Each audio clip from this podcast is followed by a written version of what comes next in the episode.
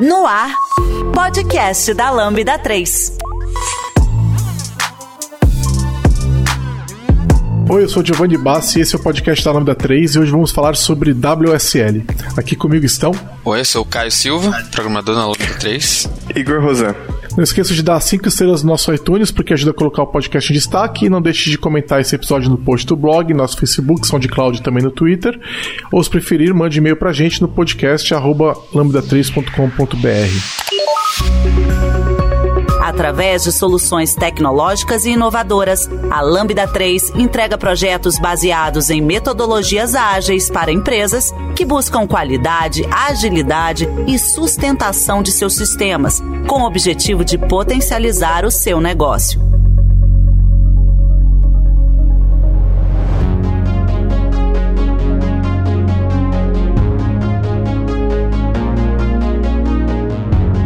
Legal, pessoal, acho que a gente pode começar explicando o que, que é WSL, né? E por que, que foi criado, por que, que a Microsoft veio com essa história aí, né?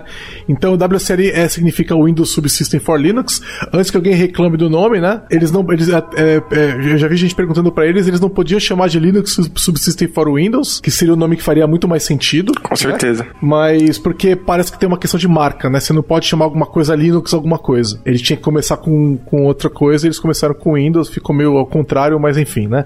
Mas enfim, o que, que é o WSL? E aí, o WSL ele é uma VM, é uma emulação? Como que, que a gente pode descrever isso? Então, eu acho que, assim, antes de descrever o que, que ele é e o que, que tem essa arquitetura por trás, a gente podia discutir o que, que ele resolve, né? E da onde ele vem. Que para mim é basicamente a necessidade de pessoas de desenvolvimento, né? Eu, eu acho que aí a gente não inclui até esse momento, né? Pode ser, daqui a pouco nós vamos falar de WSL com aplicações gráficas, né? Mas até esse momento é para desenvolvedores, né? É uma ferramenta para pessoas que desenvolvem software, né? É, não vejo muito sentido uma pessoa que não desenvolve software ter o WSL instalado. Ele basicamente te dá um terminal com o, o shell que você quiser, Bash, Fish, SH, C Shell, o que você preferir, né? ZSH. É, ZSH, o que você preferir, rodando sobre um kernel do Linux, que pode ser mais ou menos do Linux ou do Linux mesmo, né? Depende, nós vamos falar de versões já daqui a pouco, mas em geral você vai ter um terminal, vou falar, vou falar do meu caso, né? Eu trabalho com Bash, que é o mais comum, e eu prefiro usar Bash porque quando eu acesso servidores remotos, normalmente eles têm Bash e não tem os outros, eu não gosto de pegar o vício dos outros terminais, né? Então eu vou lá com o Bash mesmo. É, então eu abro aqui o, uma, você pode instalar uma distro. Então no caso que eu mais uso é o Ubuntu, que é a distro que eu tô mais acostumado a usar. Mas eu tenho também outras. Eu tenho aqui Debian, tenho SUSE tenho Alpine porque eu posso. né? E aí tipo ele abre um terminalzinho, ele abre uma janela de terminal com o Bash rodando no Ubuntu. E aí eu posso fazer tudo que um terminal de Ubuntu faz ou quase tudo. A gente já vai falar das limitações. Eu tô no Windows, ele abre de imediato, ele não tem que ficar esperando subir uma VM, nada disso. Ele é, é, é imediato, é o tempo de abrir um terminal, é poucos segundos, né? E ele já está disponível e eu consigo rodar. Inclusive, posso instalar programa com apt, se eu quiser. Posso rodar várias coisas interessantes ali. Então eu acho que é isso, né? O WSL é hoje é uma maneira de você rodar softwares de Linux no Windows de forma praticamente nativa, né? É, eu sinto que a, Micro, a Microsoft teve a ideia de criar o WSL muito, pela influência, muito por influência do Azure, sabe? Quando é, a Microsoft entendeu que eles teriam que usar Linux no, no cloud e que os desenvolvedores teriam essa demanda de programar para Linux é, ou em softwares que fossem multiplataforma. E também eu senti um movimento muito grande quando a gente começou a usar Docker e o fato da necessidade do Docker precisar rodar sobre um, um, um sistema Linux. Então é, eu vejo que foi essas, essas duas influências, assim, tipo, do, do Linux começar a ser algo que você tinha que usar em algum momento da sua stack. E aí a Microsoft entendeu que eles precisavam suprir essa necessidade no Windows, sabe? Se eu precisar rodar algum, algum testar algum binário, debugar alguma coisa é, via Linux, como que eu faria? Eu teria que é, provavelmente fazer um dual boot. Hoje eu não preciso mais fazer isso, eu consigo testar tudo utilizando o WSL e, e debugando e meio que ter um meu, meu Linux ali para mim aprender e testar minhas aplicações. É, até vou até falar um caso meu aqui, né? Eu é, quando desenvolvo para front-end com é, uma SPA, por exemplo, né? Com, por exemplo com Angular, né? Que é o que eu mais conheço para SPA. Eu trabalho no WSL. Eu não trabalho mais no Windows, né? É, e olha só, desenvolvimento para Angular funciona perfeitamente no Windows. Eu tava, trabalhava com Angular antes de ter o WSL, não tenho nenhuma reclamação, funcionava perfeitamente, usava o Visual Studio Code e tal. Mas agora com o WSL, primeiro que é mais rápido. Sim, o é sistema de, de, arquivos do Linux é mais rápido do que o sistema de arquivos do Windows, né? E isso é verdade no WSL, que está rodando no Windows, né, também, né? uhum. né? Mas é Exato. o Linux no Windows. Mas eu fiz um teste, até publiquei no Twitter um tempo atrás. Você excluiu o Node Modules no Windows com, usando um SSD, que é o meu caso aqui, é, para uma aplicação maiorzinha, no, com Angular, na verdade eu testei com a aplicação Angular, né? Que já tem pacote pra caramba, vamos falar real, né? No Windows ele levava mais de 10 segundos, no WSL era um segundo, entendeu?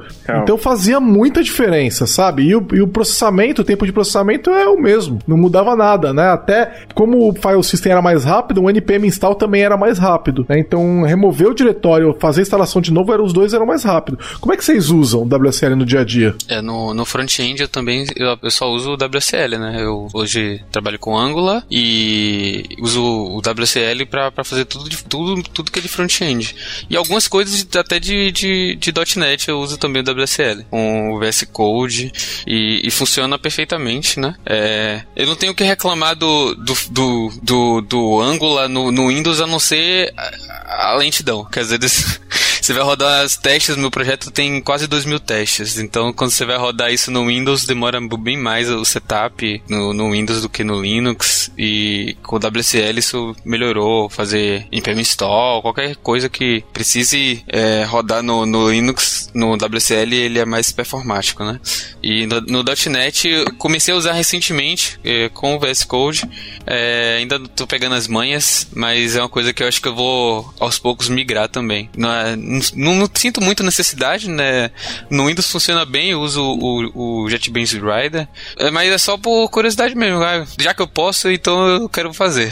É, eu sinto que para mim foi, foi muito bom eu poder ter esse, essas utilidades Linux, porque eu aprendi a desenvolver totalmente com Ubuntu. Então, quando eu vim pro Windows e, e, e comecei a tentar desenvolver no Windows, eu sinto que eu tentava tudo no WSL, porque nessa época eu já, já tinha o WSL 1, então já meio que consegui essa sorte. E, e para mim é muito disso. É muito de ter os comandos que eu já sabia utilizar e, e os package managers que eu, que eu usava, tanto o apt quanto o npm, que instala bem mais rápido. E eu utilizo muito para back-end, mas para front-end também. Então eu desenvolvo o Node no WSL. Uma coisa que me surpreendeu muito foi o, o debugger. Eu acho que você debugar com WSL e Linux, eu sinto que é bem mais rápido do que você debugar com, com Windows e, e, rodando nativo, mesmo com esse, com esse tempo de conversa entre as aplicações que a gente vai falar no, no futuro com o VS Code Remote. Mas eu sinto que eu consegui me entender melhor pelos comandos e, e também por esse debug nativo, porque eu sempre me acostumei a debugar aplicações Linux nativamente. E a experiência mesmo no WSL é muito próxima da nativa. Então acho que o principal jeito que eu uso e que eu, que eu curto. É, para mim o desenvolvimento, eu simplesmente não percebo que eu, não tô, que eu tô no Windows, sabe? Sim. É, eu não percebo nenhuma diferença, né? Nós vamos falar de Docker também daqui a pouco. O Docker funciona perfeitamente, Kubernetes funciona também. Não fosse o fato de que é, de vez em quando você repara que tem um Outlook aberto do lado, é, o PowerPoint, né? Que você fala, nossa, eu tô no Windows, mas você não percebe. Sim. Né? Porque realmente não. Se você tá codando lá no front-end ou com Node mesmo, você realmente não percebe. Outra coisa é para codar com linguagens que não são tão legais no Windows. Sim. Tipo Ruby. Cara, o Ruby no Windows. É. O Ruby foi feito um esforço para ele rodar no Windows, nunca ficou bom. Não é tipo Node, sabe? O Node funciona bem no Windows, perfeitamente, não tem o que reclamar. Agora, o Ruby nunca ficou bom no Windows. Então, se eu quero mexer no Ruby, isso dava trabalho. O Rust também é uma outra opção interessante. O Rust funciona no Windows, ele é multiplataforma, então a toolchain tá toda lá. Ele, aliás, funciona muito bem. Mas eu prefiro, olha só que interessante. É muito comum que o que eu estou desenvolvendo em Rust vai parar num, num, num, num container, né? Sim. E aí, é, é estranho desenvolver com Rust no Windows para depois compilado num container e ter um comportamento às vezes um pouco diferente. Então o que, que eu faço? Eu desenvolvo tudo no WSL, e aí eu rodo a aplicação diretamente no WSL, eu vejo ela funcionando, e aí eu sei que quando ela containerizar, provavelmente vai ter pouca diferença ali, entendeu? Porque é o mesmo, o mesmo SO. Então isso é, é, é muito prático, sabe? E tem uma coisa que eu gosto muito, que é você ter as utilidades do ambiente Linux disponíveis, né? Então, é, por exemplo, curl, né? Cara, é, tem tem curl para Windows? Tem. Você consegue instalar, né? Uhum. Mas não é a mesma coisa, entendeu? Não é exatamente a mesma ferramenta. Ela é muito parecida. É, é inclusive, são códigos escritos em C, C++ que eles recompilam para Windows, né? Inclusive, vai ficar praticamente idêntico ali. Mas alguma coisa me dá a impressão de que não é igual. Não sei, na hora de você fazer o pipe, sabe? Pode ser diferente e tal. Então, é, é, eu acabo preferindo usar essas ferramentas nativas de Linux no Linux mesmo. E eu faço muito isso, sabe? É, é muito prático, né? Mas se eu não tenho o que fazer, usar uma dessas ferramentas e. ou não estou trabalhando no projeto de front e tal, normalmente eu não abro o WSL. Se eu vou desenvolver .NET, por exemplo, é, a melhor ideia para mim ainda é o Visual Studio, eu acho que está longe do segundo colocado ainda. E aí eu vou trabalhar no Windows com .NET, beleza. Mas, cara, fora o Windows com .NET, eu acho que mais nada eu trabalho no Windows para desenvolvimento, sabe? Para desenvolvimento de Bash, por exemplo, scripts Bash, porra, eram trabalhos infernos, você tinha que ter uma VM e tal. Agora, cara, é, é de boa, sabe? Terraform, por exemplo, outra ferramenta. Uhum. Tem para Windows, não é a mesma coisa. Ela é mais rápida no Linux, sabe? Então eu prefiro usar ela no Linux. É, um, você falou do, dos scripts Bash, é, eu usava muito o NVM para poder gerenciar a versão de Node. Como o NVM era inteiro em Bash, você, não, você tinha um port em PowerShell, mas não era o mesmo NVM que eu utilizava. Já no WSL eu consigo usar o NVM que você usa para Mac, que você usa para Linux, que é todo escrito em Shell, e de boa, gerenciar minhas versões de, de Node ali do mesmo jeito que eu faria no Linux. Isso é verdade. Todo o ecossistema dessas ferramentas, a impressão que eu tenho é que eles nascem primeiro, o ecossistema nasce primeiro no Linux, né? Então, se você tá lá, você vai ter acesso a ele antes, né? Então, eu acho que faz todo sentido. É, as ferramentas funcionam melhor, né? O kubectl para Kubernetes, o Helm, é, são ferramentas que nasceram no Linux. Depois se, às vezes nem foram portadas para Windows, né? E às vezes foram, então tem que ver lá, né? E quando foram, é... não, não são tão rápidas, não, são, não fazem tudo que de, é. faziam antes, então por que usar Exato. a versão capada, né? Se você tem a versão inteira. Pois é, exatamente. Então, o legal é que você pode ter o melhor dos dois mundos, né? Porque se você vai para uma. Então, beleza, eu pego minha máquina e vou para Linux é, vou botar no Linux, vou ficar no Linux. Pô, aí eu já não tenho coisas que talvez eu queira no Windows, entendeu? Se eu tô no projeto .NET com Angular, eu não tenho Visual Studio mais, eu vou ter que usar um Rider, por exemplo, ou usar o Code, que apesar de serem ferramentas muito boas, não são a melhor. Então você consegue equilibrar. Outra questão é PowerPoint, por exemplo. PowerPoint é muito melhor. Ou jogo também, quero jogar, né? Ainda que tenha jogos para Linux, não dá para comparar a quantidade de jogos que você tem no Windows. A, a minha máquina, ela tem, tá certo que é um Surface, que é uma máquina feita pela Microsoft, né? E tem uma galera tentando botar Surface para rodar Linux. Mas não vai ficar a mesma coisa, entendeu? E ela tem touch, e as ferramentas para ela são incríveis, e aí eu ia perder tudo isso, entendeu? E aí eu não preciso perder, eu tenho as duas coisas, é maravilhoso. É o melhor dos dois mundos, né? Pois é. é. Tá, então acho que a gente meio que explicou por que foi criado, né? Essas coisas, que né? a gente gosta de usar. é, legal. Ouça o podcast da Lambda 3 no seu aplicativo preferido.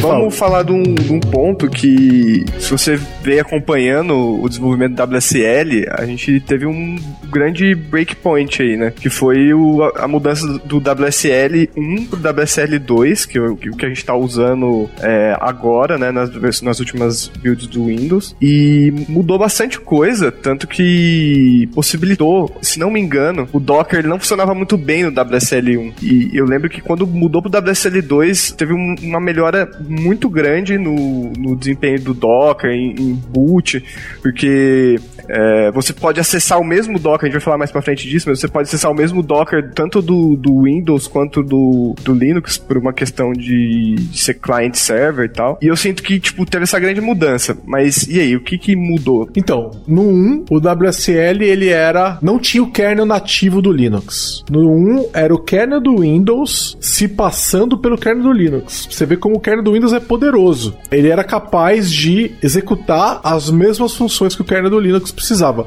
Eles implementaram as syscalls do Linux pro kernel do Windows, né? E aí o que pode... acontece? Uma coisa que a gente não falou foi a seguinte, né? Os arquivos que estão rodando no WSL, eles são os mesmos binários bit a bit dos que rodam nas distribuições originais. Então, se você para você instalar uma distribuição no WSL, você vai na Windows Store por enquanto, né? Porque logo logo você vai poder instalar via linha de comando, mas você vai ter que ir na Windows Store Store hoje e procurar. Se você procurar na Windows Store Ubuntu, vai ter lá o Ubuntu para você ter o WSL. E aí o que ele baixa é o mesmo Ubuntu com os mesmos binários que estão presentes na distribuição do Ubuntu normal, com algumas pequenas diferenças, porque ele não precisa do kernel, né? O kernel já está presente na máquina. Mas os, os binários dos, das ferramentas são os mesmos, exatamente. Então, essas ferramentas, elas, esses binários precisavam executar um comando, eles mandavam uma syscall, porque eles entendiam que era o kernel do Linux, que era no WSL1. Mas na verdade era o kernel do Windows se passando pelo kernel do Linux, o que é incrível. Só que tinha problemas, porque é, nem tudo que o kernel do Linux fazia, faz, o kernel do Windows conseguia fazer, então tinha umas syscalls que não estavam implementadas, e algumas operações elas eram emuladas. Tipo, é, o, no sistema de arquivos era, ele era lento, né? E, por exemplo, no Windows o sistema de arquivos não possui aqueles atributos adicionais, né? De read, write, execute para usuário, grupo e todos, né? É, isso não existe no Windows. E aí, isso tinha que ser emulado no file system do Windows, e aí o desempenho ficava uma porcaria do file system, era muito ruim. Quer dizer, é, né? Porque o WSL1 continua existindo, se você quiser usar, e o desempenho do file system é horrível. Então o npm install no WSL1 era impossível, era 10 vezes mais lento do que no Windows. Não dava para usar. Então, até o WSL1 não dava para usar desenvolvimento de front-end com Node, nada disso dava para dava pra fazer. Pouquíssimo desenvolvimento dava para fazer. Você sabe o que, que eu fazia com o WSL1? Que era que funcionava muito bem? Desenvolvimento de script bash. Então, isso eu fazia e rodava rápido. Então, era legal porque você tinha um, um Linux, entre aspas, praticamente nativo, né? E eu já podia ter o Terraform, por exemplo, podia ter o kubectl, podia ter o Docker, podia ter todas essas ferramentas, os binários estavam lá, os meus binários que estavam no Ubuntu, e eu podia controlar o Kubernetes remotamente, etc. Escrever scripts para uma aplicação qualquer usando o WSL1. Isso funcionava muito bem, e eu usei muito desse jeito, viu? É para exatamente nesse cenário que eu tô falando, com Terraform, com Kubernetes e tudo mais. Eu já tinha já abandonei, isso foi no começo de 2020, já tinha abandonado o uso dessas ferramentas no Windows, não nem, nem tentava, não, não eram mais um, um, um uso para mim, né? Mas era muito limitado, né? Uhum. Eu sinto que o WSL1 ele seria uma versão do Wine reverso, né? Porque o Wine ele também faz uma, uma transcrição de, de Syscall, só que seria o, o ao contrário, em vez de Linux para Windows, de Windows para Linux. Mas eu senti que com a mudança do WSL2 e a gente tendo o kernel completo e não emulando com a melhora de performance, foi o, o ponto que me chamou mais atenção para usar, porque aí realmente parecia que eu tava tendo uma performance nativa e, e eu lembro que me corrija, Giovanni, você provavelmente usava nessa época o Docker no Windows. Eu lembro que a primeira vez que eu instalei o Docker no Windows, ele não era integrado com o WSL, né? Hoje, se você não, não entrar, entrar, lá, você tem opção. Só que eu lembro que o Docker, que você baixava Docker for Windows, ele baixava uma VM, iniciava a VM dele. E eu acho que a grande sacada hoje é que ele usa a própria, a própria VM do WSL para gerenciar o Docker for Windows o que deu um boost na performance e você consegue rodar quase qualquer coisa por dependência de, de lib e tal. Isso melhorou muito no WSL2. É, então, vamos, explicar a diferença. No WSL2 não é mais o kernel do Windows respondendo os syscalls do Linux, né? Existe um kernel do Linux é, presente que roda numa VM que não é uma VM. É, já vou explicar mais o que, que é isso, mas é, é uma VM que não é uma VM e aí ela faz esse papel do kernel que antes o kernel do Windows fazia.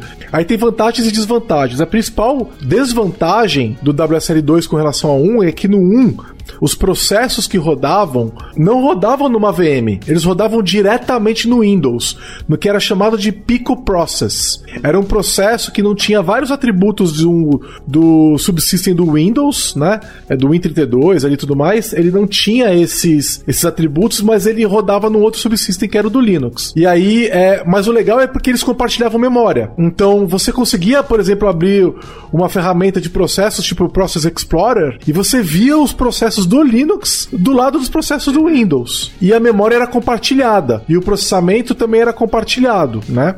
Então você não tinha problema do tipo de. Por, por exemplo, o kernel do Linux ele reserva a memória em um cache muito de, de maneira muito agressiva, o que faz muito sentido. Então você começa a usar arquivos no Linux e o kernel do, Win, do Linux começa a guardar todos os arquivos que você usou para deixar isso mais rápido. O que faz muito sentido. Isso, isso ocupa o espaço de memória. Como não existia o kernel do Linux, o Windows não fazia isso. Né? Ele tinha o jeito dele, o Windows tem o jeito dele de, de fazer esse tipo de cache, né? Então a memória acabava sendo compartilhada e funcionava melhor. Já no 2, não. A gente basicamente tem, tem essa VM que não é uma VM e é, é, é um Linux de verdade e esse cache existe, né? Inclusive a gente vai falar mais das limitações dos problemas que ele causa depois.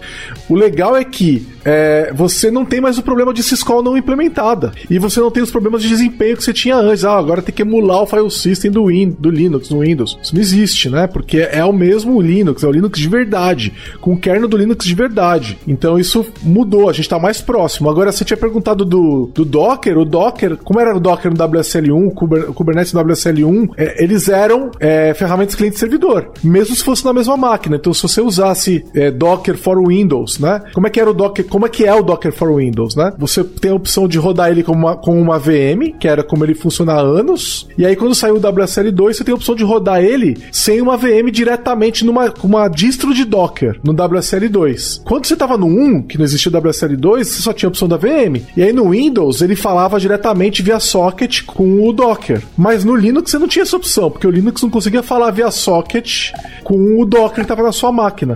E aí você tinha que expor uma porta insegura para você poder falar. Você tinha que instalar o Docker, o binário right. do Docker no, no, no, WSL1, e aí configurar ele para falar como se estivesse falando com uma máquina remota. Existiu, eu descobri uma maneira de bypassar esse problema utilizando NSOCAT. Tem até um post no blog da Lambda mostrando como fazer isso com o WSL1 sem precisar abrir a porta.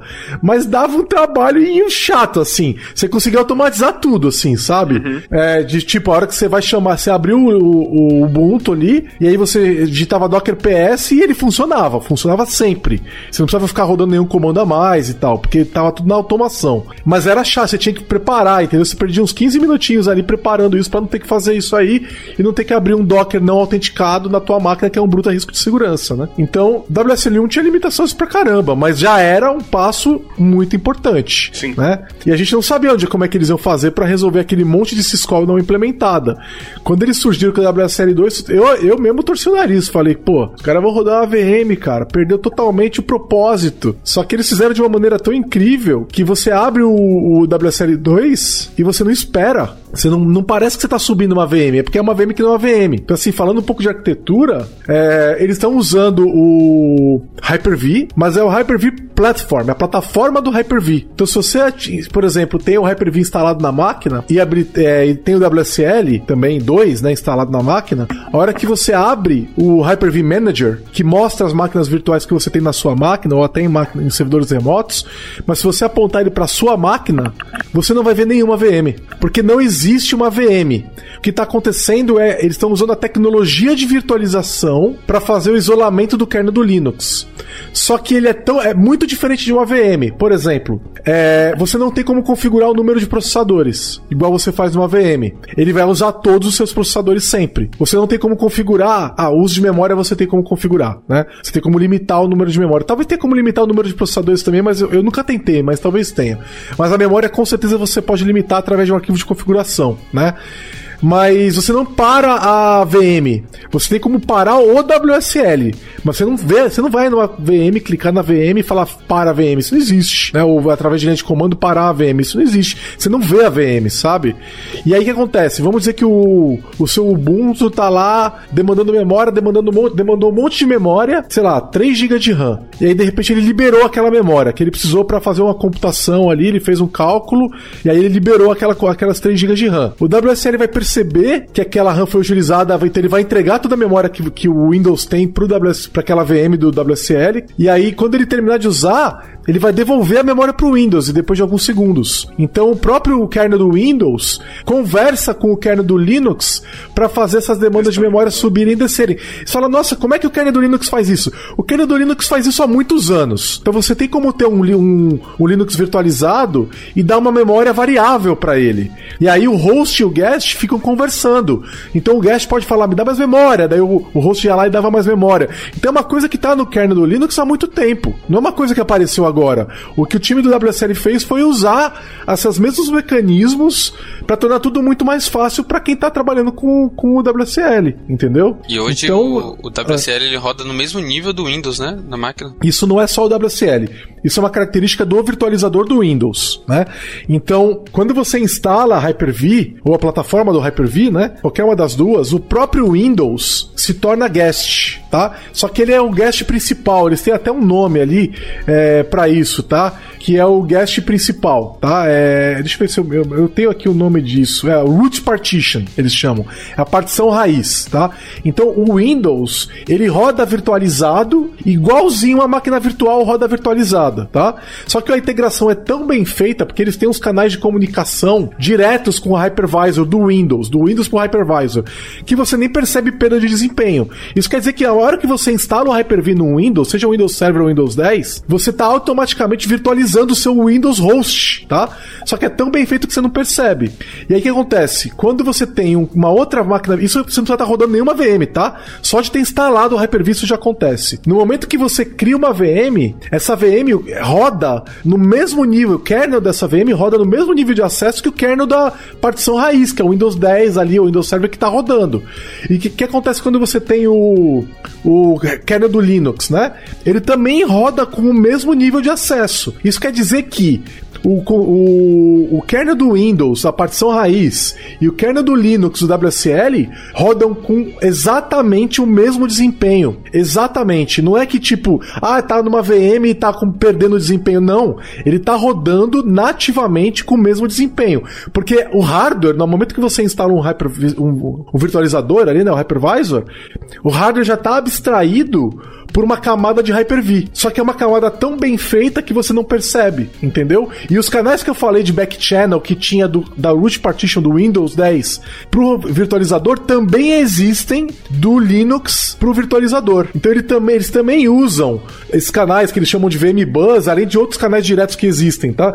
Esses canais existem é, e eles são usados também por um kernel moderno. E como o kernel do Linux do WSL é muito moderno, ele está preparado para entender que ele está virtualizado e, e, fazer essas chamadas de baixo nível. Tá? Isso acontece desde uma VM Linux com kernel moderno até o WSL, tá? Então isso não é uma coisa que o WSL inventou também, é uma coisa que já existe no Hyper-V há muitos anos, tá? Então, é, hoje, isso assim, a gente está falando do, do, virtualizador do Windows, mas outras tecnologias de virtualização fazem a mesma, a mesma coisa, né? Então, é, é só que ela, a, diferença é que se você instalar um VirtualBox, por exemplo, o Windows não vai estar virtualizado. Então, o Windows acabaria tendo uma precedência maior sobre o, o, o sistema operacional, né? Porque aquela camada de virtualização não existiria.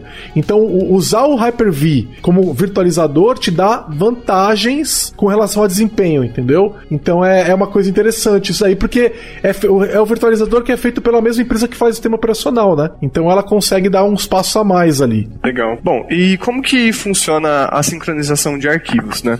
Por exemplo, se eu tenho uma imagem lá no file system do Windows que eu mexi, eu fiz o Photoshop dela e agora eu quero pegar essa imagem e passar para o meu projeto de front, que fica localizado lá no, no file system do, do Linux. Como que eu faço essa, essa transformação? Como que o Windows lida com, com essa transição de arquivos? Né? Como que o Windows vê o file system do Linux, é, por exemplo, dentro do Internet Explorer? File Explorer, você quer dizer, né? É, perdão. do, do, do Explorer. Giovanni, você sabe como funciona? Porque eu só uso e funciona perfeitamente. Eu nunca me perguntei por que funciona.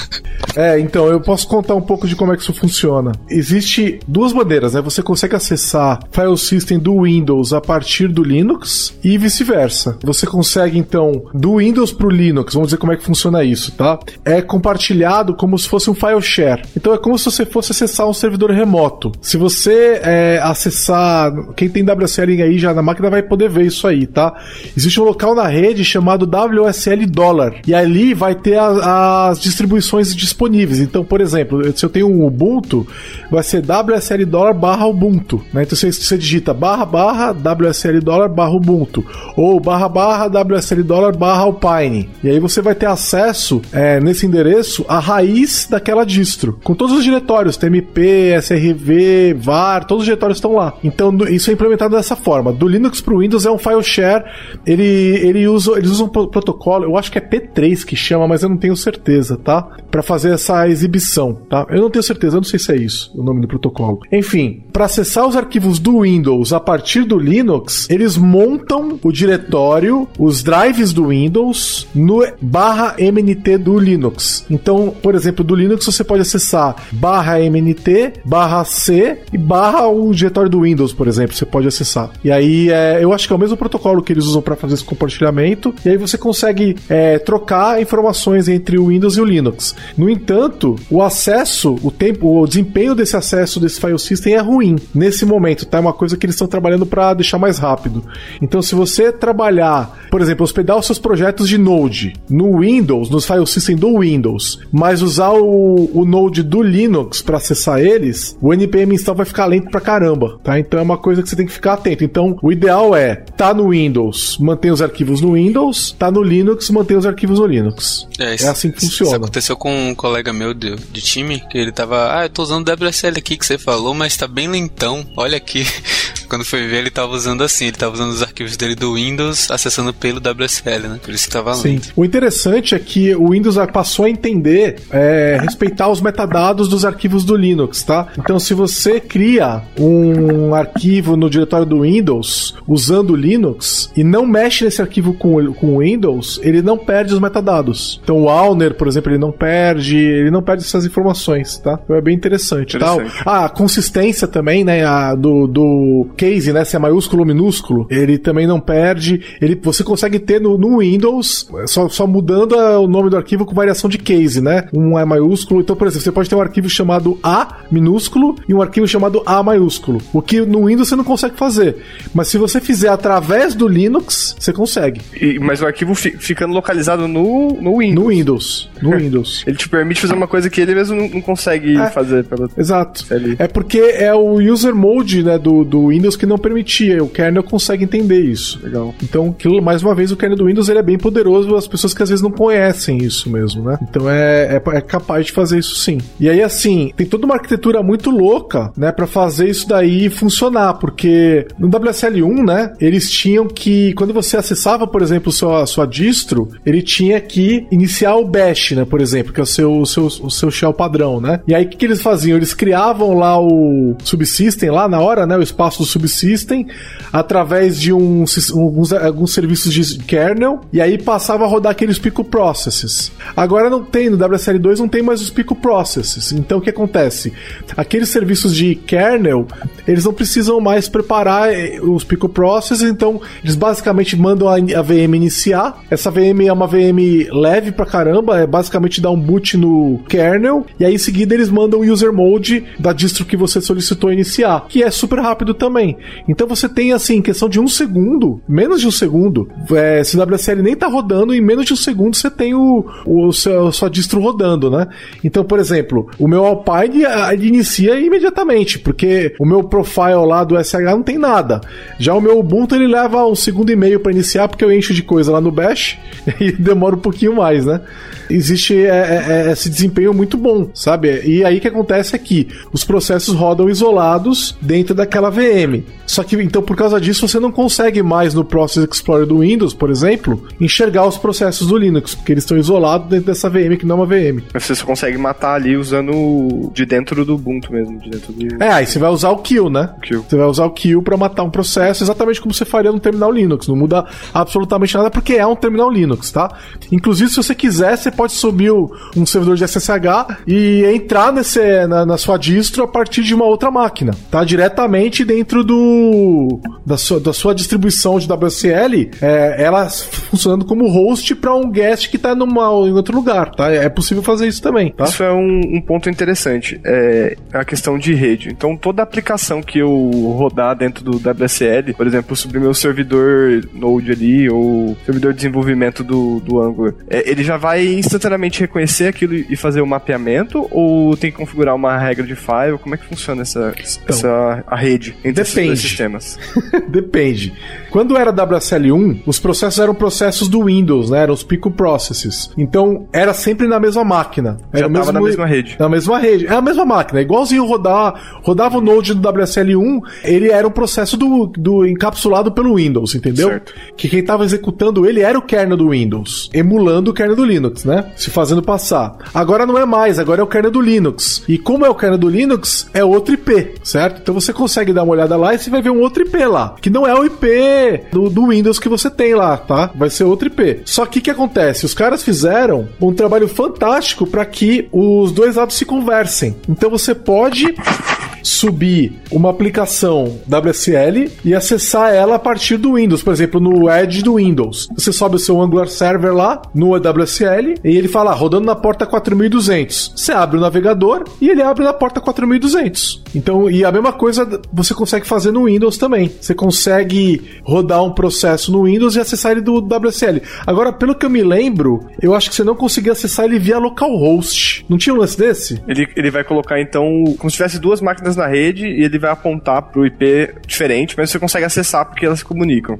Sim, mas pelo que eu me lembro, para acessar o Windows a partir do Linux, você precisa usar um IP que é máquina de, um IP mesmo, sabe? Você tem que descobrir o IP daquela, daquele cara. Então, pelo que eu me lembro, você não consegue é, acessar direto. Você- É como se fossem duas máquinas diferentes conversando. Mas para acessar do Windows pro Linux é direto. Você acessa via localhost. Que é o, o uso mais comum também, né? É o mais Você comum. Vai acabar usando mais vezes. É, uma vez eu tentei acessar, tem- é, eu já tentei fazer o contrário, né? Meter um SQL Server acess- fa- é, funcionando, acessar o SQL Server que estava no Windows a partir do Linux. E eu lembro que eu tive que usar o IP, tá? Então eu acho, eu, eu- eu acho que é uma coisa que eles estão tentando resolver, mas que não dá pra fazer ainda hoje. Entre em contato pelo site lambda3.com.br. Mas vamos falar de uma coisa que mudou muito nos tempos pra cá e tem cada vez ficado melhor, que é a integração do VS Code com o WSL. Você tem até um plugin lá específico, né, que é o, o VS Code Remote. E eu acho bem bacana o jeito que ele gerencia as extensões. Você consegue ter extensões instaladas no, no Linux ou no Windows, gerenciadas diferente. E você tem uma integração quase que nativa, né? Parece que você tá programando no, no próprio Linux, porque ele aponta todos os, os environments, né? Tipo, se você tá usando Node, ele vai entender qual, qual pathing do Node pro, pro WCL, então o complete fica nativo. O- outra linguagem que eu também tive experiência, acho que você também teve, Giovanni, é Rust. É, é muito bom, tipo, a, a- o code completion e você conseguir executar e buildar. Nativo, Então, como se fosse nativo. É, como se fosse Muda nada. nativo. Ele, ainda mais essas linguagens mais modernas, tipo, tipo Rust, Golang, que tem um language server no- embutido na linguagem, é, eles comunicam muito bem. Você é, tem algum problema de. O próprio o famoso compilador do Rust, que te dá mensagens muito Divertidas. é, te ajudam bastante. Ele. Quando você tem todas essas mensagens no, no VS Code, assim como se você teria se você estivesse buildando no, no Linux. Então, essa comunicação ela funciona muito bem. É, isso é porque o Language Server Protocol, né, o protocolo que o Code usa para montar o serviço de linguagem, ele já é um protocolo de rede, né? Ele é feito, ele foi desenvolvido para ser um protocolo de rede, desde, desde o começo do Code. Então, o Code trabalha... É, por que, que o Code ficou tão popular? Porque ele tem suporte para qualquer linguagem hoje em dia. Sim. E aí, o que, que eles fizeram? Eles desenvolveram o LSP, que é o Language Server Protocol. E aí, o que está começando a acontecer? As diversas linguagens que já existiam há muito tempo estão implementando o LSP. E aí, o que acontece? A linguagem, você montou um LSP lá, né, para trabalhar com Ruby. E muito antes de existir WSL. Aí você, ah, quero trabalhar com Ruby no Code, por exemplo. Né? Legal. É, você vai lá e cria o LSP pro Ruby, e aí pronto, você tem suporte a Ruby dentro do Visual Studio Code. Perfeito. Quando você vai ter o VS Code Remote, ele usa o mesmo, o mesmo servidor de, de linguagem, né? O mesmo LSP, né? E aí é, ele só encaminha as coisas pro code que tá rodando no Windows. Então, o que aconteceu foi o seguinte, eles, eles separaram o code numa arquitetura cliente-servidor, onde existe um- uma parte do code rodando no WSL, no modo servidor, e o code que tá rodando no Windows se comunica com aquele servidor que tá no WSL. E o servidor do WSL é ele que fala com os, o LSP que, tá, que você está acessando. né? Então, é, é, isso permite essa arquitetura arquitetura que ficou super interessante. Por isso que a gente tá falando, pô, desenvolve com Rust, desenvolve com PHP, né, desenvolve com, com Node. É porque na prática, é, o LSP tá funcionando exatamente como ele funcionava antes e o VS Code tá dividido em meio a meio de, ca, de cada lado. O que você não consegue fazer com, fazer com facilidade, né? Porque imagina pegar o Visual Studio e dividir o Visual Studio entre é, cliente e servidor. Não dá, cara. O, a, a plataforma tá desenvolvida, né? Do, toda a parte .NET, C Sharp do Visual Studio tá desenvolvido é, no código do próprio Visual Studio, né? Dito isso, eles estão trabalhando para implementar o LSP no, no Visual Studio também, tá? Mas você vê, já foram anos, já tem há anos tem LSP, e, a, e agora que eles estão vendo, ah, será? Eu vi os conversas de TLSP no TLSP no, no Visual Studio, viu o pessoal comentando aí, né? É, e aí isso seria incrível, né? É, porque aí basicamente o Visual Studio passaria a suportar qualquer linguagem que tem LSP, né? Que seria suporta um LSP. ganho muito grande. Muito grande. Mas o Code já faz isso muito bem há muito mais tempo. E a, é a mesma tecnologia que permite que você tenha o Code rodando num container, Docker. Então você pode, por exemplo, montar um ambiente de desenvolvimento isolado num container. Então a gente pode estar nós três aqui, onde cada um tem uma máquina diferente, cada um tem um, um tem um Mac, outro tem um Windows, outro tem Linux. Ah, não, vamos, vamos acordar o ambiente de desenvolvimento em container. E aí a gente trabalha com esse code remoto, onde uma parte do code roda dentro do container e a outra parte roda no seu sistema operacional, no Windows, no Linux ou no Mac. Tanto faz, tá? Porque o ambiente é o mesmo o tempo todo. E também funciona com SSH. Você pode, eu acho que muita gente não sabe disso, mas você pode pegar, assim, aqui em casa eu tenho os Raspberry Pi, né? Você pode abrir o code, instalar essa extensão de remote e falar, abre tal diretório do, do meu Raspberry Pi. E aqui tem uma credenciais e desenvolver lá. E desenvolver com o code dentro do seu Raspberry Pi, né? É, e sem precisar que o Raspberry Pi tenha interface gráfica nenhuma. Tá que é muito legal. É. Se, se a gente é... pode fazer isso com o VS Code um, um, no modo servidor lá no WSL, significa que dentro daquela, daquele Ubuntu que eu baixo na Windows Store tem uma parte do VS Code já lá? Não. É, eles fazem um trucão, cara. O que eles fazem é o seguinte, tá? Por padrão do WSL, ele vai ter montado os, os diretórios do Windows, como a gente falou mais cedo. Então, do MNT/C vai ter lá o seu diretório, vai ter o seu drive do Windows montado. E aí o que acontece? Quando o WSL sobe, ele olha pro path do Windows e ele apenda no path do WSL o path do Windows já com o traduzido. Então, por exemplo, você colocou o diretório é, C2 pontos barra X no seu path. A hora que iniciar o WSL, vai estar tá no path do, do Linux, vai estar tá barra MNT barra C barra X, entendeu? E aí o que acontece? Isso permite que você inicie programas do Windows. Você pode digitar, por exemplo, no, no, no WSL, notepad.exe, espaço, nome de um arquivo que está no WSL, e abrir o arquivo que está no WSL do Notepad. Isso já, já funciona, tá? Só que isso também permite, por exemplo, que o Linux encontre o code do Windows. Então, quando você instala o code com a extensão de remote, é instalado um code que é um executante, é um binário que o, o, Linux entende. Na verdade é um script, né? De bash ou SH, alguma coisa assim, algum desses daí. Sendo sincero, eu nunca parei pra olhar. Mas é um, é um, é um arquivo executável do Linux, pro Linux, né? Que tá no C2 pontos barra program files barra Visual Studio Code, alguma coisa assim. É que agora o Visual Studio Code tá no user, é, user profile, né? Não tá mais no C2 pontos program files, né? Mas enfim, ele vai estar tá lá. E aí a hora que você executa esse script, esse script olha e fala assim: Olha, estou sendo executados no WSL? Sim. Ah, baixa aí o componente em servidor. Aí ele baixa, instala e executa. É, é e assim, qualquer aplicação poderia fazer isso, né? Quisesse tomar vantagem aí e rodar é, usando o WSL, qualquer aplicação poderia fazer isso. Não tem nada de especial no que o Code faz. Eles só aproveitaram. Tanto que você tem que tomar cuidado, porque, a, por exemplo, se você instalar ferramentas do Node usando npm install-g no Windows e não instalar no Linux, essas ferramentas ficam disponíveis para você executar elas no, no WSL. E aí o que acontece? Porque quando você instala, por exemplo, tem aquele trash clean, não sei se você já viu aquele trash clean, né? É uma ferramenta de linha de comando onde você fala trash, espaço e o nome do arquivo. Em vez de ele excluir o na linha de comando como ele faria com RM, ele manda o arquivo para a lixeira do Windows ou do Linux ou do Mac, né? Então eu uso esse cara, npm install-g trash-clean, beleza. Se eu instalar o trash clean no Windows usando npm install, e aí eu for no WSL e nem tem Node instalado, tá? E rodar trash espaço algum arquivo, ele vai achar o trash que tá lá no, no Windows, Windows. Porque, porque o npm também instala o arquivo, o executável que funcionaria no Linux. Então ele vai achar. E aí ele vai tentar executar. E se você tem o Node instalado, e aí ele vai tentar executar, e aí dá uns pau louco ali no.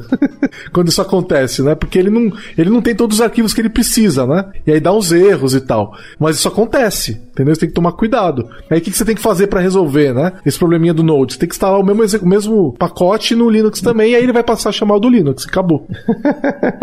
é, eu andei testando esse desenvolvimento assim com as ferramentas da JetBrains. Eu acho que elas ainda não estão nem próximas do, do VS Code, pelo LSP, mas algumas já, já tem um suporte bacana. É, uso o WebStorm e com o WebStorm você consegue apontar já para um runtime do Node remoto, né?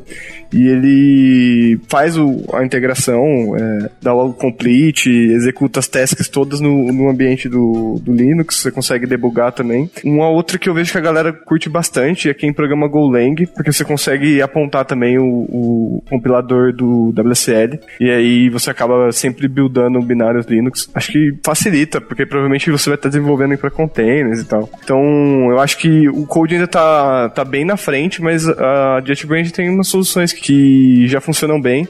A única queixa que eu tenho hoje é que o debugger do, do WebStorm, ele, quando eu vou debugar uma aplicação Node do WebStorm no, no Windows, é, esse debugger ele demora muito mais que ele deveria. Ele, ele demora para subir, acho que tem muito chamada de rede acontecendo ali e ainda não é tão rápido quanto o nativo. Mas você consegue, você consegue debugar assim como você consegue fazer no code.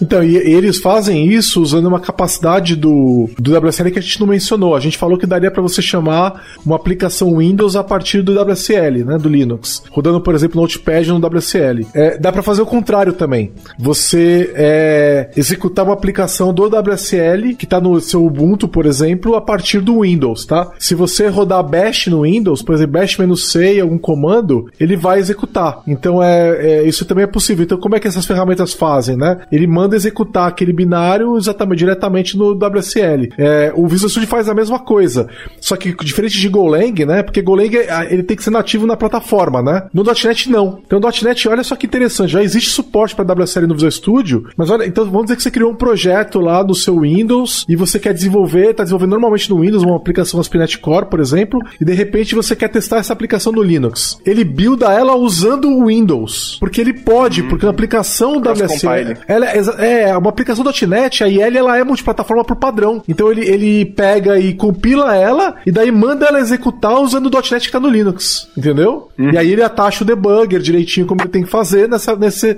nesse processo que está no WSL. Então é, é interessante porque ele usa metade do processo que é build e tal, ele faz no Windows, a outra metade ele faz no Linux. Muito interessante. É. Só, só, só, é permitido porque você tem essa intermediate language, né? E aí você consegue rodar o mesmo DLL nos dois, Exatamente. Dois runtimes. Já para C++, porque tem suporte no Visual Studio para C++ também com WSL. Hum. Já não dá para fazer isso, porque o C++ é nativo na plataforma. Então, é, eles usam, pelo que eu me lembro, eles usam SSH. Então, é, você tem que subir um servidor de SSH no WSL e aí você consegue ter um código que vai rodar no WSL, pelo que eu me lembro, inclusive com debug e rodando nativamente no Linux, tá? Então hoje tem uma série de ferramentas para desenvolvimento de uma aplicação nativa do Linux usando Visual Studio e WSL também, que é um negócio maravilhoso, né? Porque antes você tinha que ter uma VM, preparar, não sei o que, não dava para usar o Visual Studio.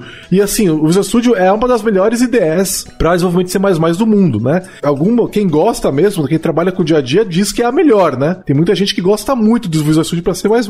Então aí você tem a possibilidade de usar o Visual Studio para desenvolver e debugar na, na, plataforma nativa que você precisa, que é muito legal também. Acho que tem um tópico aqui que seria interessante a gente é, falar e voltar, né? A gente já discutiu bastante, que é a questão do, do Docker, mas dessa vez eu queria trazer um, uma outra abordagem que é a opção quando você instala o Docker é, for Windows agora, você tem a opção de instalar também várias ferramentas do Kubernetes. Então eu sinto que essa integração que permite você rodar Minikube, todo o ferramental necessário para você aprender Kubernetes no WSL e integrar isso com um cluster remoto no Azure, sabe? Facilitou muito é, essa porta de entrada a essas, essas tecnologias, né? Porque tem muito setup a ser feito, se você vai fazer isso no... não muito, mas você tem que instalar bastante ferramentas, né? E você consegue hoje com um Docker for Windows ter essas ferramentas já instaladas para você e, e acessar os clusters de uma maneira do mesmo jeito que você faria do, no Linux. Isso facilita bastante e acho que atrai bastante gente a, a acabar estudando essa parte. Sim, e facilita muito mesmo, porque isso dava trabalho. Então, como é que funciona? Você instala o Docker para Windows, Hoje, por padrão, o engine que ele vai usar, se você tiver WSL2, ele nem vai criar a VM mais, ele vai usar o WSL2. E aí você tem que escolher o seguinte: é, eu quero disponibilizar o, o Docker dentro de alguma dessas distros, né? Então você tem lá o Ubuntu, Debian e Alpine. Você tem que falar para ele, ó, eu quero que ele possa, eu quero que o Ubuntu possa usar o Docker, ou eu não quero que o Alpine possa usar o Docker. Então ele vai é, é, disponibilizar de acordo com o que você configura lá nas, nas, configurações do Docker, né? E a maneira com que ele faz isso é muito interessante, porque você não precisa nem instalar o Docker na distro que você está usando, nem o Kubernetes também. O próprio Docker for Windows disponibiliza o binário do Docker e do Kubernetes para você, tá? Então, que era uma coisa que não existia antes com o WSL1, porque não existia suporte para Docker oficial, né? É, a partir do WSL1 para o Docker. Então, é, e no WSL2 não existe. Então, você consegue, com o Docker for Windows, ter uma os containers Linux rodando, acessíveis tanto do Windows quanto do, do, Linux com WSL. E se você quiser trocar e usar o containers Windows, você também consegue ter containers Windows sendo acessíveis do Windows e também do WSL. Então isso é muito legal. Mas se você não quiser usar o suporte de Kubernetes que vem com o Docker, você não é obrigado. Então, por exemplo, você quer usar Minikube? Você pode. É só você abrir as portas ali direitinho e do mesmo jeito que ele falaria no Windows, ele vai falar no Linux também, vai funcionar. Né? Você vai usar com Hyper-V lá, o Minikube vai funcionar. Ou então uma coisa que eu estava experimentando, ainda estou experimentando, que é o K3D, né? Que é um aquele Kubernetes, aquela distro de Kubernetes, ele usa aquela distro de Kubernetes menor, que é a K3S, né? Então com o K3D você consegue rodar Kubernetes no Docker. Então se você baixa aí o binário do K3D, você é pro seu no seu Ubuntu, por exemplo, no WSL, você consegue mandar rodar um Kubernetes usando esse Docker que você já está disponível disponível e funciona direitinho. Então você não é obrigado a usar o, o Kubernetes que vem com o Docker. Você pode usar outro também. É, é, é, é muito parecido com a ideia do Kubernetes de trazer o Docker, só que você roda ele através desse outro binário. E aí você, o legal desse cara é que você pode ter mais de um cluster, entendeu? Cada instância de você criar, no, cada container novo pode ser um cluster. É um cluster novo, exatamente. Então você tem no KT3D você tem um comando de cluster e você pode criar dois, três, quatro clusters que você quiser. Você pode criar um cluster com três nós, que é coisa que também não dá para fazer com o Kubernetes no do, que vem com o Docker, né? O Kubernetes que vem com o Docker só te dá um nó, né? Então você tem, você tem como testar cenários um pouco diferentes, sabe? É interessante, porque na prática o Docker simplesmente funciona, né? É, você só precisa ter memória suficiente, né? É, Toma é, né? cuidado né? aí. Mas lembra, né, que é um container, né? Então assim, é a memória que aquele container precisa, certo? Se você tem 16 GB de RAM, você consegue fácil, fácil Sim. subir uns 3, 4 clusters aí numa boa, sem sem estresse. Você ouve podcast da Lambda 3. Vamos falar da novidade mais recente aí que a gente teve no, no WSL. Eu acho que ela nem tá disponível ainda no, no, na versão que você baixa hoje do Windows Store, mas já tá no Windows Inside, eu acho que já tem alguns betas, que é a possibilidade de você rodar uma aplicação gráfica, né, no WSL, o que é bem mind-blowing, né? Você imaginar que você vai poder rodar, por exemplo, já vi alguns screenshots, você abrir no o Gedit no Windows, uhum. né, que é um, o editor do Ubuntu. Isso aí abre muitas possibilidades, né? É, na prática, é, hoje a gente não tem, né? No, na versão estável do Windows, não tem como você rodar não, com, não nativamente, né? Existem algumas opções ali, você tem até umas uns servidores de X que você pode rodar, você instala pela, pela própria Store do Windows também, né? Mas é pago normalmente e tal. Então são soluções para você rodar usando X com o WSL hoje, mas não é uma solução da própria Microsoft, né? É, e funciona bem, tá? Eu testei e funciona direitinho, mas é, a impressão que dá é que não é tão nativo, sabe? Agora, é, a solução que a Microsoft está trazendo, que hoje está no Windows Insider, ela não é baseada em X, ela é baseada em Wayland. Isso traz uma série de vantagens, né? Porque é, a maneira de controlar as janelas é um pouco melhor e, e, e, tudo mais, tá? E aí eles têm uma bridge de X para Wayland. Então, na prática, qualquer aplicação moderna, ela vai rodar. É, seja ela baseada em Wayland ou em X, né? Para fazer o, a gestão da interface gráfica lá. Cara, eu testei. Eu tenho uma máquina mais antiguinha aqui em casa, que ela roda o Windows Insider esse é um dos motivos é que eu queria ver essas novidades que aparecem no WSL. E eu testei e é muito legal. Funciona direitinho, é rápido, porque lembra que a gente falou, né? O kernel é nativo, né? Ele roda com desempenho uhum. nativo. Cara, é rápido. Você não percebe que você tá usando uma aplicação que na prática tá rodando dentro de uma VM, né? Uma VM que não é uma VM, dentro do WSL. Você não percebe. E você consegue abrir o Audacity, por exemplo, no Linux, que nem precisa, né? Porque você tem o Audacity no Windows, né? Mas se você quiser, você consegue e gravar o microfone, por exemplo, né? E você consegue usar a GPU também. Isso é incrível, né? É, isso se você tiver uma máquina moderna, tá? Minha máquina ela é mais antiguinha, aí não dá.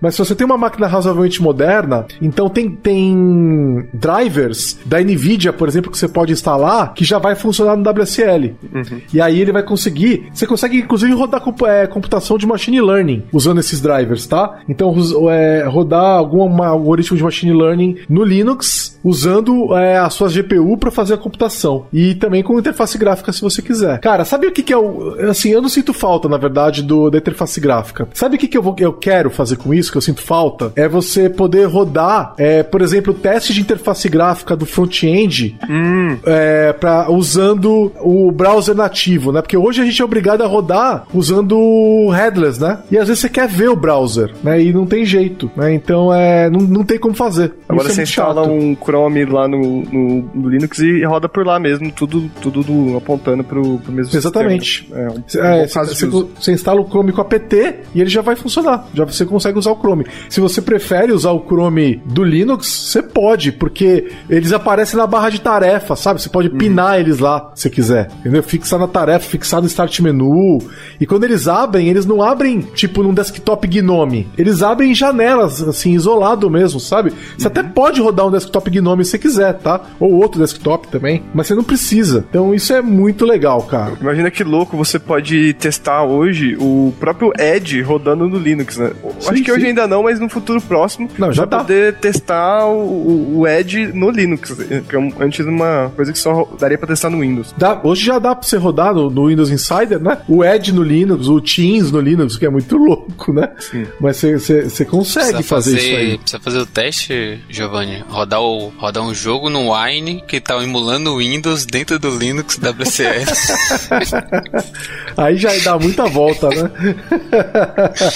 Dá pra ir pra voltar. mesmo. Mas o, o, eu imagino que pode ser útil, de repente, você... Ah, por exemplo, eu quero usar o Ruby Mine, né? Que é uma ideia da JetBrains pra rodar Ruby. Não tem como, porque eu, aquele caso que eu falei, né? Ruby uhum. não roda bem no Windows. Mas eu até posso instalar o Ruby Mine no Windows, vai ficar uma porcaria. Por causa que o Ruby não roda bem no Windows. Agora, quando sair o WSL com interface gráfica, você vai poder rodar o Ruby Mine com interface gráfica no WSL. E aí fechou o ciclo, né? E eu ainda fiquei com uma dúvida. Como é que fica o, o a, a, janela em volta, você que instalou?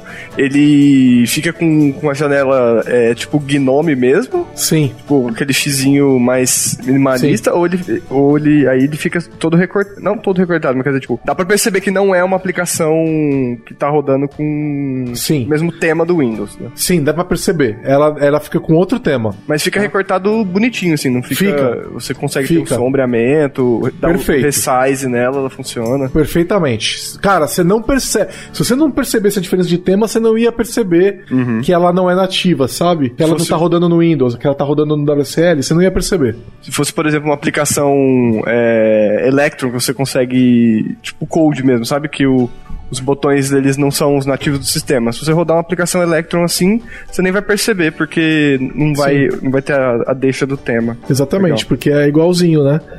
Então é, é, tem vai, vai de caso a caso, mas as, as que tem nativas elas é, vão ser interface nativa mesmo. Uma coisa que eu não testei na verdade é, é se a, no Gnome é uma coisa que eu gosto muito, sempre me diverti muito no Linux, é aquelas wobbly windows, sabe que elas ficam tudo meio gelatinosas, janelinhas. Sim, sim. A hora que você arrasta ela para um lado, ela vai tudo tipo escorregando, né? E ela distorce e tal. Eu não sei se daria para fazer isso aí não, uma coisa que eu não testei, né? Mas talvez dê, viu? Talvez dê, porque ela tá rodando no Wayland, né? Sim.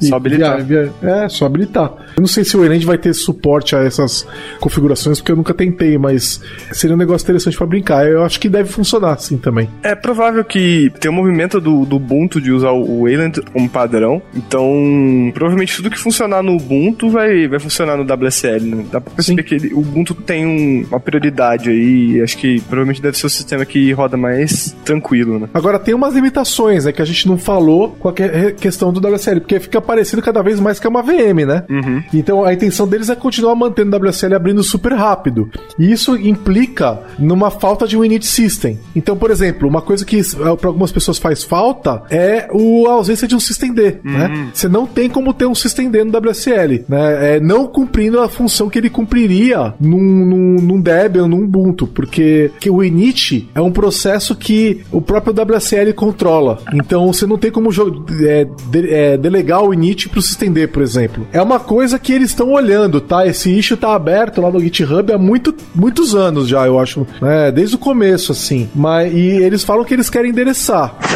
Mas nesse momento não funciona. E aí eu fico pensando, né? Se você mete um system D lá, né? O é, que, que isso significa, tá? Pro tempo de start do sistema mesmo, do, do WSL. Então, até onde ele tem que iniciar e quanto tempo ele vai levar. Então, por causa disso, você não tem como ter o, o, o por exemplo, o cron. O cron é um processo que é o cron D, né? Ele é iniciado pelo system D, normalmente, né? Ou pelo system que você tá usando. Se você inicia um WSL, você até pode ter o um arquivo lá do cron tab. Ele não vai iniciar, entendeu? Você vai ter que iniciar o cron D manualmente o que é um saco, né? Porque isso aí você gostaria que tivesse funcionando, né? Então eu não consigo criar nenhum service para iniciar, tipo, o seu sudo-ctl é, start, beleza, ele vai iniciar, mas se eu der um link, que é, é, não, é, não é link, é enable, que é para ele criar o um link simbólico e iniciar o processo junto, ele não vai iniciar. Olha, ele pode até criar o link, mas ele não vai iniciar com o sistema. Eu nunca testei, tá? Pra ver se ele cria, porque na prática é copiar, criar links é. simbólicos, hum, nem pede, né?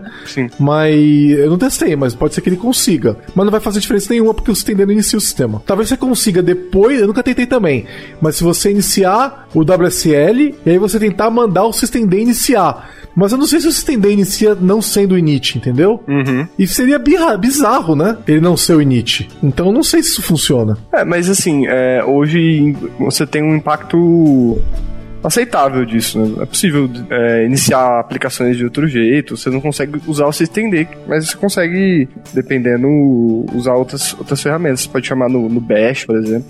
É, mas por exemplo, o Snap. O Snap não funciona, né? É, porque ele, ele é um e... processo systemd. Exatamente, não funciona, entendeu? Uhum. Então você quer instalar uma app com Snap, sinto muito, não vai rolar. Mas nem se eu iniciar ele na mão e depois tentar instalar? Pelo que eu sei, não funciona, tá? A última já, vez que eu li, já.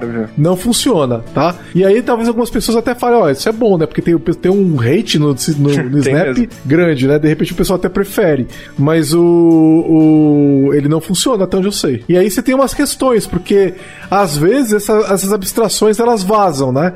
Uma outra que, ele, que existia, e se você tiver com o Windows um pouquinho mais desatualizado, ela vai continuar acontecendo, é a do relógio. O relógio, existe um relógio no kernel do Windows, né? E existe um relógio no kernel do Linux. Quando você hiberna a máquina ou, ou ela dorme, pode ser que a, a, o kernel do Linux é, perca a sincronia com o kernel do Windows. E aí você acorda a máquina da hibernação, o Windows da hibernação, e aí ele, ele acorda com o horário que ele estava na hora que a máquina hibernou. Então, por exemplo, eu já percebi, uma vez eu estava tentando fazer um curl com via HTTP, é, acho que era um curl via HTTPS, e ele falhava porque o horário do sistema não estava adequado, entendeu? Porque acho que não sei se tinha vencido um, um certificado ou alguma coisa do tipo tipo, entendeu? Porque o relógio estava desatualizado. Nossa, e você sabia desse problema antes ou você descobriu? Eu descobri. Porque Tem uma thread tá... gigantesca no GitHub. Uhum. Galera falando, isso é um absurdo, como é que isso acontece?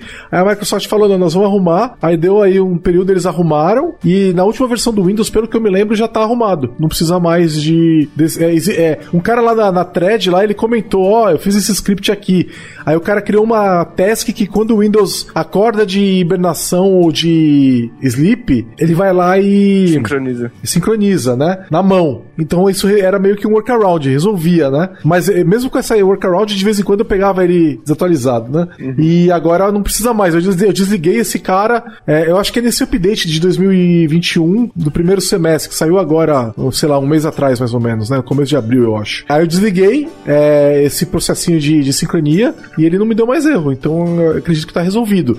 Mas de repente quem tá ouvindo a gente tá com Windows que não tá no último update, talvez você tenha esse problema, tá? É, do Windows acordar do Hibernate e o, o relógio tá desincronizado. Aí tem um comando que você pode mandar na linha de comando ali que ele resolve, mas é um saco. Atualiza o Windows, que é mais fácil. É, é que o update do Windows é muito recente, né? Então tem gente que às vezes não, não conseguiu atualizar ainda porque o update não ficou disponível, tá? Então, às vezes tem um problema de driver, aí a Microsoft impede o update. Tem que esperar o driver atualizar para o Windows atualizar também, tá? Então eles já sabem de algumas restrições, tá? E impedem o update para evitar que dê tela azul na hora que a máquina volta, essas coisas assim, tá? Então, às vezes a pessoa não pode atualizar, ou às vezes a pessoa tá presa numa versão que a empresa dela é, tá usando e que ela não consegue atualizar também, né? Aí tem que usar esse workaround aí. É, uma coisa interessante que a gente falou várias vezes de thread e, e GitHub é ver que o código é open source, né? Tá lá no GitHub, você pode. É, o olhar. WCL acho que não é, hein? O, w, o, o, tem uma, uma versão WCL que é open source. Acabei de olhar no GitHub. Ah, é? é? Ah, legal. Eu não sei se é todo o software, mas você tem um, um, um GitHub da Microsoft com um, um, pouquinho de código lá open source e tal. É que eu, eu achei que era só issue tracker o do GitHub, mas eles devem estar tá colocando código. código lá também. Legal. É. E assim, outra coisa que dá problema, WCL2, é só no 2 que dá problema, é aquilo que a gente mencionou mais cedo a respeito do cache do Linux. Pode acontecer uhum. do Linux acabar com a memória do Windows. isso, isso é um problema real, tá? Se você ficar muito tempo trabalhando no WSL e uh, lendo muitos arquivos, o cache do kernel do Linux vai aumentar muito, vai ocupar gigas e gigas de espaço, e aí você vai ficar sem memória no Windows. E aí, como é que você resolve isso? Então, aqui na minha casa, né, eu tenho uma máquina de 16 GB de RAM. E aí, um dia eu olhei, ela tava com mais de 8 GB de RAM só pro WSL. Ele tem um processo chamado VMMain. É, e aí você começa a ver esse processo com um monte de gigas de RAM, né? E aí, o que, eu, que, eu? O que, eu fiz? Você tem uma configuração no WSL que você limita o, o máximo de RAM que ele vai usar. E aí o Linux começa a dropar o cache que ele não tá usando, né? E dá espaço para as aplicações que precisam de memória. E na prática, eu nunca vi um problema de memória no meu WSL, porque 4 GB de RAM pro Linux uhum. é memória pra caramba. Sim. né? Então, na prática, eu nunca vi esse problema, sabe? Tá, tá de boa, limitei em 4 GB, né? E, e funciona bem. Então, para quem quiser ver como é que faz isso, procura um. Uh, chama WSL config, uma palavra só. O arquivo acho que é .wsl config. E aí lá você coloca essa configuração, tá? E aí você não vai ter esse problema. Muita gente reclama do WSL2 por causa desse problema de memória. É, e eu acho que a Microsoft tinha que fazer um trabalho melhor em divulgar esse fato. Porque é natural do kernel do Linux usar toda a memória que ele pode, né? Quando a gente fecha o terminal do, do Windows que a gente estava usando para acessar o WSL, a máquina virtual, que não é máquina virtual, ela continua lá, né? Continua por um tempo. Se você fechar todos os processos do WSL, ele vai dar alguns minutos e vai fechar a máquina virtual também, sozinho, tá? Primeiro ele libera a memória toda, e aí, em seguida, aí mantém só o kernel no ar, e aí logo em seguida ele mata o kernel, tá? É questão de minutos. Mas tem um comando para você rodar que é WSL espaço menos menos shutdown, que ele fecha na hora que você quer. Então, por exemplo, eu rodei esse comando antes de começar a gravar o podcast, porque eu não queria ter o WSL disputando memória com o, o meu navegador, né? Então eu fui lá e rodei para garantir que no começo da gravação do podcast já tava tudo livre, né? Então é, você consegue fazer isso também. Né? Eu acho que a gente tem que comentar de um, um programa que interage muito bem com o WSL e, acho que até extrapola um pouco o WSL, que é o, o, terminal do Windows. Eu acho que é uma das aplicações mais legais que eu usei no Windows recentemente. E ela dá toda a integração necessária para você abrir um bash no, no Windows, né? Tanto de, de fonte quanto de cor. Você consegue ter o, a mesma experiência, né? Os emojis, suporte a emoji. É uma ferramenta que eu gosto muito de usar. É, então eu, eu acho que, já que a gente tá falando de WSL, que é experienciado principalmente pelo terminal, né? É sacanagem falar para as pessoas ficarem presas numa aplicação de terminal antiga que era as nativas do Windows, né? Agora vem o terminal, chama Windows Terminal, né? O terminal do Windows mesmo, que você pode instalar também pela Windows Store. Aí eu recomendo que quem tá ouvindo a gente use o Preview, tá? Porque ele geralmente tem coisa, ele, ele atualiza com mais frequência e ele é bem estável, tá? Então nunca vi uma versão do, do, Windows Terminal Preview que desse problema. É, eu, ainda, eu ainda sou mais arrojado, eu buildo o meu próprio, porque o Windows Terminal é um projeto open source, né? E aí eu buildo ele na mão, né? Você também pode fazer isso se quiser. Ele é em .NET? É, C++. C++. É, então você baixa ele, abre ele no Visual Studio, aperta Ctrl F5, é, troca pra release, né? Roda Ctrl F5, ele vai buildar, acabou. Tá disponível, você pode pegar a versão que comitou hoje. Então eu fico, eu, eu, eu, eu assino os issues dele lá no GitHub, né? E quando uma funcionalidade que eu quero muito entra, aí eu vou lá lá e, e, e dou um git pull e, e, rodo o build dele, pra já ver o que tá rolando. Mas enfim, é, é isso que o, que o Igor falou mesmo. É, você vai ter é, um terminal moderno com aba, né? Olha Sim. que coisa moderna, aba, finalmente, né? e você consegue redimensionar ele, Splitar. Ctrl C, Ctrl V, clicar em link, né? Sim. Consegue até splitar, ou, você tem um, um, terminal e dividir ele no meio é, horizontalmente com atalho, que também é muito legal. Ou verticalmente também, é. né? Então é, é, é, muito legal. E agora eles lançaram, é, tá rolando build agora em paralelo, né? Eles lançaram é, algumas novidades hoje, né? A primeira foi a versão 1.9 do terminal, e ela vem com o Quake Mode, que, meu, quem uhum. jogou Quake sabe, né? Você podia apertar o Windows e a crase, e ele abria aquele terminal do Quake para você conversar com as pessoas que você estava conversando durante o modo multiplayer do Quake, né? E muitos jogos copiaram, né? Então você abria aquele, aquela interface no meio do jogo, né? Então ela, ela entrava na, sua, na frente do jogo. E ele agora, no, na, na, versão do 1.9, se você apertar o Windows Crase, no terminal que você tá com, usando, desce o terminalzinho do o, o profile principal que você usa, hum. Ele desce na tua frente. E aí você tem o terminal imediato ali e ele desce com animação, inclusive, tá? Bem estilo Quake Mode mesmo. Isso em qualquer lugar então do Windows, é... se você apertar isso, vai aparecer que nem no, no Sim, Linux. Exatamente. Não. Você aperta, você, eu, por exemplo, tenho três terminais. Se eu tô usando o terminal do meio e eu aperto o Windows Crase, ele aparece no terminal do meio. Se eu trocar para usar o terminal da direita, o monitor da direita e apertar o Windows Crase, ele vai descer o mesmo terminal vai descer no terminal da direita, no monitor da direita, entendeu? Então isso é muito legal. E a outra coisa que eles falaram é finalmente dar a opção de usar o Windows Terminal como terminal padrão. Hum, então a hora é que você, é, isso não tá disponível ainda no Windows, tá no Windows Insider. Tá? Eles anunciaram hoje, inclusive, tá? Você a hora que você clicar no num atalho, por exemplo, PowerShell, ele já vai abrir o PowerShell direto no terminal do Windows. Você mandar rodar o CMD, ele vai rodar o CMD no terminal do Windows, tá? Então isso é por padrão, tá? Então é, você pode deixar por padrão. É uma opção, né? Se não é obrigado, mas se você quiser, você pode deixar por padrão. Isso vai ser muito bem-vindo. É a parte que eu mais gosto do terminal do Windows, que é a parte de temas, né? Eu gosto de mexer, botar plano de fundo, mexer com opacidade, trocar cor de letrinha. Eu me sinto um hacker. Ele é muito customizável mesmo. Eu gosto também. E eu, eu fiz uma customização do terminal, tanto no PowerShell no Windows quanto no Linux, né? Com o Bash, usando uma ferramenta chamada Starship. Uhum. E é uma ferramenta feita em Rust, né? E você pode customizar o terminal e fica igualzinho o terminal do Bash e o terminal do PowerShell, né? E aí, é, se você instalar uma nerd fonte, então eu usei a Cascade Code, né? Que é, é, o projeto de fonte que a Microsoft criou, né? Mas eu, ele é já com o Cascade Code com as nerd fontes, né? Que trazem um monte de glifos e ícones a mais, né? emojis e tal. Ícone do Git. Ícone do Git, ícone de do Azure, da, AWS, da, da AWS, né? É, ícone de lixeirinha. Sim. Né? E aí você pode montar o terminal usando essas fontes todas. Fica muito legal. É, eu lembro que quando a Microsoft anunciou o terminal, ela também anunciou perto junto também a Cascadia, né? Então acho que é, ela foi uma fonte que foi desenvolvida para poder é, ser usada nesse no Windows Terminal com, com todas essas opções de,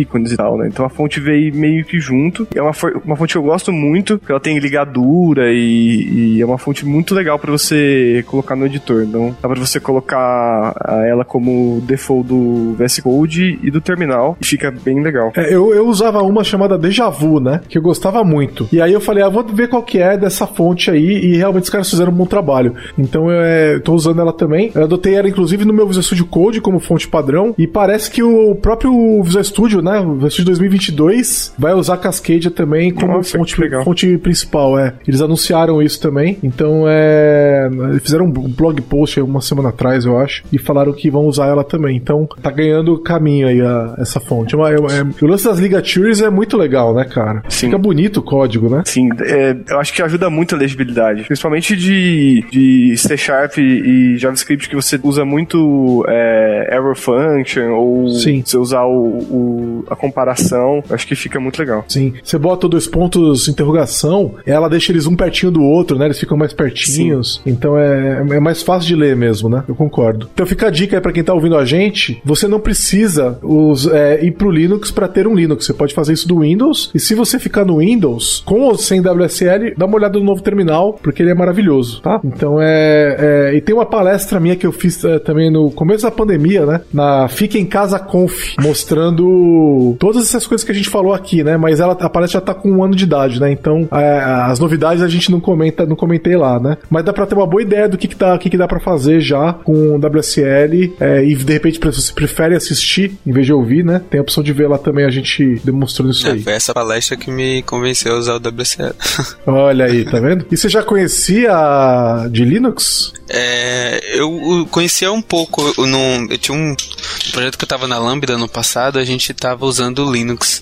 Só que quando a gente trocou pra. Quando eu troquei de projeto, teve que, tive que vir pro Windows. E aí fiquei, fiquei na, na, na saudade, né? Quando eu tava começando a aprender um, um pouco do Linux e, me, e gostar, eu tive que mudar. E aí o WCL veio pra me, me, me reconfortar.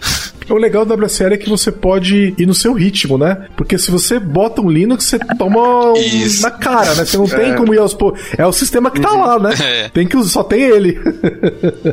é, eu, eu gosto muito dessa, dessa possibilidade que o WSL abre, sabe? De uma pessoa do Linux, no do, do, Windows, no conforto do, do sistema que ela já tá acostumado e aprendendo Linux. Porque Linux, na verdade, são vários conceitos que você vai aprendendo, né? De como gerenciar o sistema, comandos e, e o WSL ele quebra essa barreira, porque você consegue instalar um programinha ali no, na própria Windows Store, óbvio que é um pouco mais de configuração, mas ainda assim é algo simples, e você consegue já ter acesso a esse mundo do Linux sem precisar ter que, igual você disse, comprar todo o pacote, né? Ter que acostumar com, com um gerenciador de janelas novo ou um, uma interface gráfica nova, você não precisa comprar esse pacote todo. Foca ali em aprender o terminal e como que o kernel funciona e eu acho isso muito bom. Eu acho que é meio que inevitável que muita gente que vai começar a aprender a usar Linux usando WSL, em algum momento vai virar e falar assim: será que não tá na hora de eu dar o salto, né? E vai acabar indo para um boot de Linux mesmo e vai abandonar o Windows. Eu acho que é meio que inevitável, isso vai acontecer, sabe? Eu já vi algumas pessoas da Lambda que passaram por isso, né? Que começou no WSL, botando o pezinho na água, de repente fala: Meu, vambora. Quer dizer que o WSL é a porta de entrada para drogas mais pesadas. Exatamente. O que eu acho muito legal, na verdade, porque você tem opção, né? Se você não quiser, você vai, se você não vai, se você quiser, você vai. Então é de cada um, né? E aí você tem prós no Linux que são incríveis e tem prós no Windows que são incríveis também. E aí cada um que escolhe o que quiser, né? É, eu sinto que o WSL me permitiu um, usar dois sistemas operacionais. Isso é muito bom, porque hoje no, no trabalho eu uso Linux, mas no meu computador pessoal eu uso Windows e muitas vezes eu tinha que ficar é, fazendo dual boot para rodar algum projeto, algo mais, mais é, eu precisava rodar na minha máquina. E hoje eu consigo o mesmo projeto que eu rodei ele no, no notebook da Lambda, eu consigo rodar ele no, no Windows, é, no meu computador pessoal, sem nenhuma modificação. E eu tô rodando em Linux nativo. E eu sinto que isso é, me permitiu desenvolver em qualquer plataforma, sabe? Se eu tiver que vir pro, pro Windows hoje, por algum motivo, eu sei que eu vou conseguir ter todo o meu sistema, todo as ferramentas que eu sou acostumado muito rápido. E se eu puder continuar usando o Linux, eu vou continuar usando. E, e não tem esse overhead de, ah, tem que aprender uma nova plataforma. Você consegue desenvolver igual no, nos dois sistemas. É, que é tudo Linux, né? Viva. É isso aí.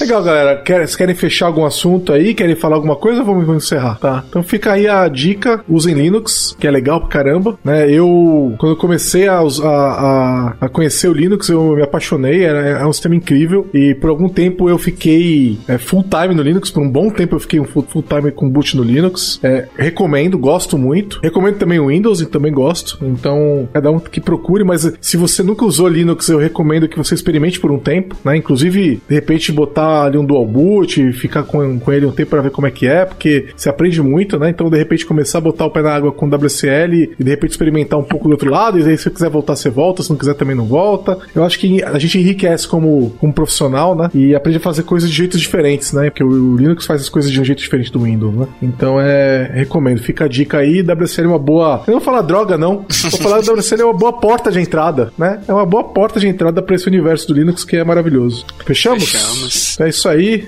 Valeu, pessoal. Obrigado. Você ouviu mais um episódio do podcast da Lambda 3. Indique para os seus amigos esse podcast. Temos também um feed só com assuntos de tecnologia e outro que mistura assuntos diversos. Toda sexta-feira, sempre com o pessoal animado da Lambda 3.